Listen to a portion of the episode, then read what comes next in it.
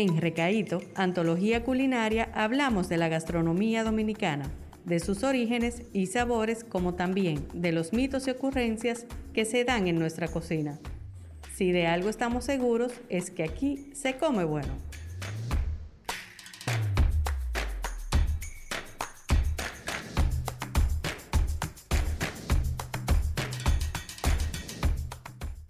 Hola, hola, bienvenidos a Recaíto Podcast. Hoy tenemos como invitado a Reiner Peña. Para servirle. Hola, hola, gracias por acompañarnos. Eh, tenemos, hoy estaremos hablando sobre la coctelería. Reiner Peña es un bartender. ¿Qué, ¿Qué tiempo tienes trabajando en la coctelería?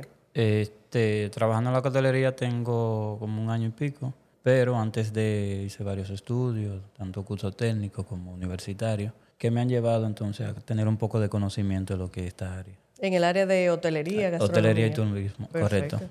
Eh, ¿Cómo te interesaste por la coctelería? Eh, luego que empecé la carrera de administración de empresas hoteleras, que tiene que ver todo con, con turismo, tanto ecoturístico como turismo de playa, etcétera, etcétera.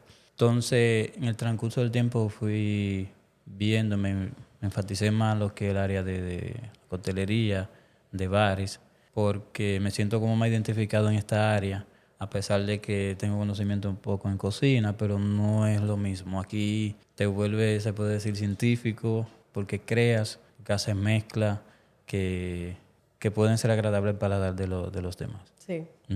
Tú has sido reconocido por, por saber mezclar muy bien eh, algunos cócteles, hacer unas creaciones nuevas. ¿De qué manera tú te inspiras a la hora de crear un cóctel? Lo primero que a mí me gusta trabajar como bajo presión eh, me acuerdo que cuando me solicitaron, que mandaban el correo para que yo creara tres nuevos cócteles, eh, yo estaba libre ese día y desde que llegué, no estaba en la casa, desde que llegué fue cuaderno y lápiz, empezar a mentalmente a crear. Yo tengo mis equipos de, en la casa.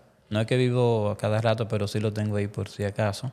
Y empecé de una vez a crear trago en mi mente, luego llevarlo a lo que ya en físico. Entonces esa misma noche yo hice siete, me acuerdo, y presenté cuatro de esos siete. Eh, yo no sabía que el tema realmente era con la independencia y la patria, ya yo le había creado otro nombre con relación a la empresa, el soberano que se ha vuelto muy famoso, ese era Sabrosura Tropical que yo le había puesto, después fue que me di en el correo cómo eras, cómo era, y ahí fue entonces que entonces empezamos. A ¿Qué, ¿Qué, lleva este? El soberano lleva aguardiente, una bebida que le dicen gro.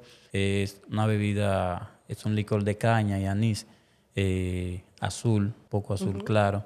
Eh, lleva triple C, eh, azúcar líquida, su hielo y completamos con tropiagro, nuestro famoso tropiagro, que es una mezcla de naranja, limón y chinola. Entonces, es un poco complejo porque tiene que salir dividido con dos colores. Como saben, eh, lo primero que vale la impresión para, los, para las personas, entonces había que buscar algo que le atrayera al público, al cliente, colores que sí, porque Hay, hay, que tomar en cuenta lo visual. Primero que sean atractivos. Sí, normalmente en hotelería nos dicen que primero comemos con los ojos. Sí, así es. Sí, así mismo con las bebidas. Primero la bebida, eh, tú tienes que ver que tenga una visión eh, que atraiga, que sea eh, hermosa al, a la vista.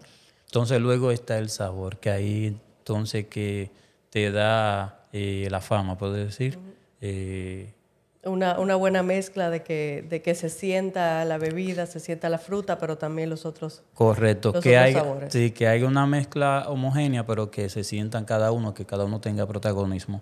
El nombre de soberano porque es un nombre imponente, porque no se deja gobernar. Nuestro país es soberano. Entonces, por eso eh, quisimos buscar ese nombre eh, junto a la coordinadora Guariné, que fue que me ayudó a buscar ese.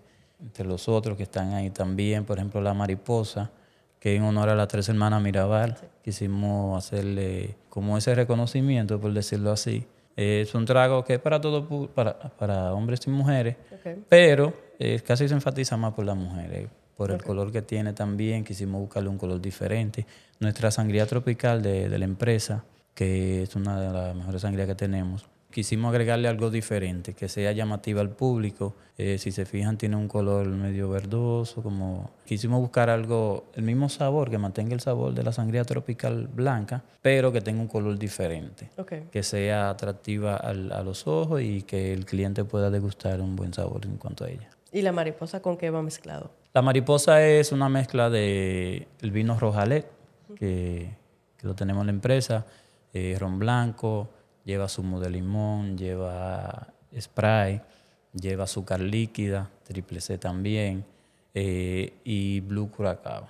El blue curacao como para aplicarle el color, porque hay una bebida que tenemos llamada trabucazo, es azul. Entonces yo quise hacerla diferente para que no haya una confusión en cuanto a los colores, porque podemos tenerlo en el freezer, los dos galones, entonces podemos confundirnos eh, claro, al servirle al cliente. Eso es importante hasta para la preparación. Correcto. Para el servirlo. Que ella se, se distinga delante del otro. Entonces, eso fue lo que quisimos buscar. Eh, algo que sea agradable al paladar, pero que también al cliente le guste y que lo vaya a degustar.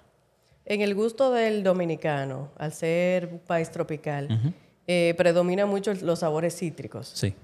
¿Cómo tienes alguna idea de cómo eh, sería bueno maridar este tipo de bebidas con la comida que estamos teniendo? ¿Hay algunos platos que debemos evitar o combina mejor con algunos platos en específico?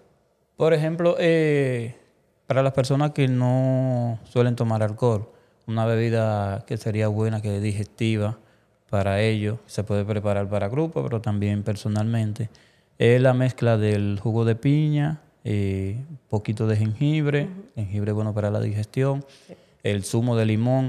El limón es un, protagonismo, es un protagonista en los cócteles. Si se fijan, casi todos los cócteles con zumo de limón, el mojito, la margarita, entre otros.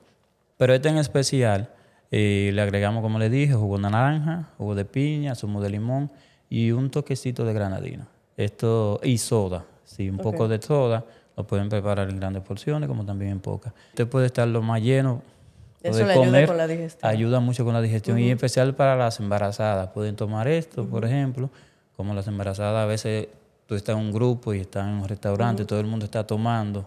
Para tú no sentirte cohibido, ah, que solamente estoy tomando agua, tú puedes tomar este y no te va a hacer ningún daño. Perfecto. Mm. Eh, ¿Qué tendencias ah, existen ahora en, la coctelería? Porque tenemos mucho eh, la coctelería sostenible, utilizando ingredientes locales, tratar de reducir desperdicios. ¿Cuáles tú implementas? Este, la coctelería, eh, coctelería es bastante amplia, se puede decir a nivel global. existen muchos tipos de cócteles, muchos, quizás no lo tenemos todo ahora mismo, pero por ejemplo, por ejemplo en nuestro país, que es un país tropical, que nos gusta mucho lo dulce y la cosa fría, por decirlo así, porque es un país que va cambiando de temperatura, por decirlo así. Y eso le da frescura. Sí, lo más que deberíamos utilizar, por ejemplo, el jugo de naranja, limón, eh, la misma chinola que la tenemos en abundancia, eh, la mezcla de esto con la piña también, el melón que es refrescante. Hay, un, una fruta que no se utiliza mucho, que es la jagua. Por ejemplo, el jugo de jagua es riquísimo, es refrescante, te puede tener el calor más fuerte y si te das un jugo de agua y se lo toma es... Y lo importante de las aguas es que además de que es de bajo costo, es una fruta que, se mantiene muy bien. Sí, correcto. y se mantiene bastante tiempo. Se produce aquí, por ejemplo, igual que la naranja, igual que el limón. ¿Cómo podríamos combinar unas aguas? Unas aguas sería ¿Se puede hacer un cóctel con agua? Sí, todo es posible. Sí, en la ¿Cómo se combinaría? En la, en la coctelería eh, todo es posible. Ahí hay que irse, por ejemplo, al, laboratorio para ver... Eh, Ir experimentando ahí. Correcto, experimentando, sí, porque también no podemos quitarle protagonismo, porque las aguas tienen un sabor particular a las demás frutas, que por eso digo, ella sola en sí hace el trabajo eh, de refrescarte. Te digo, puedes llegar a tu casa lo más sudado, de hacer ejercicio y te toma un vaso de, jugo de agua. Sí, no, y también los beneficios que tiene. Correcto, tiene muchos beneficios, mucha proteína. La preparación del jugo de agua, por ejemplo, hay personas que lo hacen, eh, que parten las aguas en varios eh, trocitos, se puede decir, o, lonjas, y lo echan dentro del agua y lo dejan ahí por varios días. También puedes hacerlo licuándolo. Es como a ti te plazca. Pero Aquí Pero en el caso de licuarla tiene un sabor distinto. Sí. Eh, no queda igual. No queda igual, no, no. Lo más recomendable es que eh, agarren las aguas eh, con todo y semillas, se lave un poco, porque también tenemos que tener cuidado con eso, lavarla un poco. Echarle un jarrón con agua, dejarla por varios días. Ella misma va soltando su sustancia y eso dura ahí muchísimo. Te puede hacer muchísimo jugo de agua con dos aguas que la deje ahí en un jarrón. Se acabó, vuelve y échale agua y ella sigue dando su. No necesita ni estar refrigerada. No, para nada. Le echas eh, el azúcar cuando guste. Y no necesita, como usted dice, estar refrigerada, se mantiene ahí.